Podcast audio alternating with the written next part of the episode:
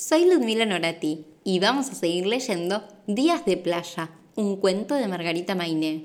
¿Se acuerdan lo que pasó en el capítulo anterior? No sabíamos qué le había pasado a Fernán adentro del pozo. Había encontrado una cola de... ¿De qué era? Ah, ya sé, una cola de dragón. Bueno, vamos a descubrir si eso era verdad.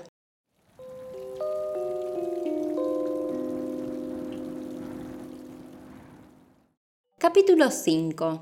Estornudo. Después de oír el grito de Fernán, el papá se asomó al pozo, pero no vio ni un poquito de su pequeño hijo. Fernán. Fernán. gritó.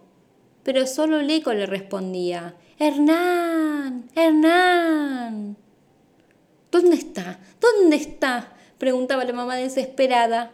Los dos daban vueltas muy nerviosos alrededor del pozo, hasta que el papá dijo, Mejor voy yo, porque a vos te da miedo la oscuridad.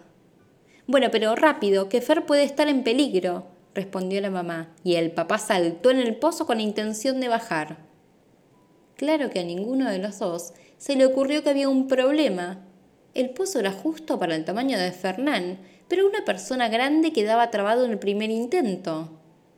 Y así quedó el papá, con la mitad del cuerpo adentro del pozo, la otra fuera y la panza trabadísima en la arena.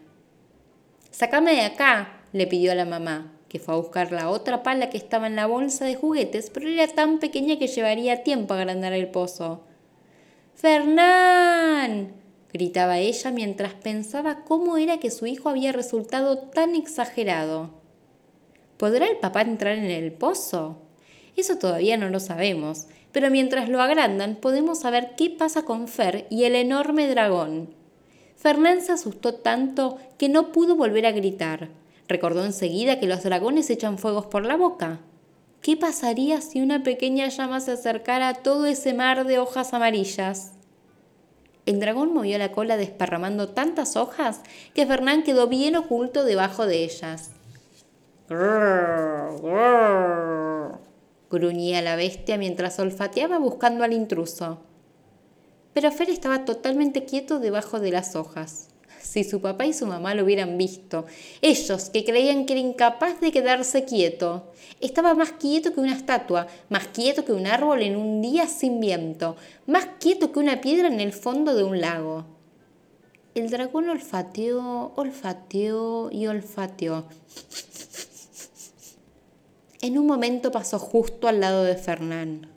Casi lo pisó y le olió los pies haciéndole cosquillas, pero él no movió ni un dedito.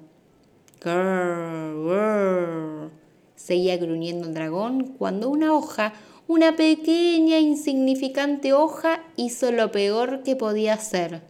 Se acomodó justo sobre uno de los agujeros de la nariz de Fernán. ¡Ah! ¡Ah!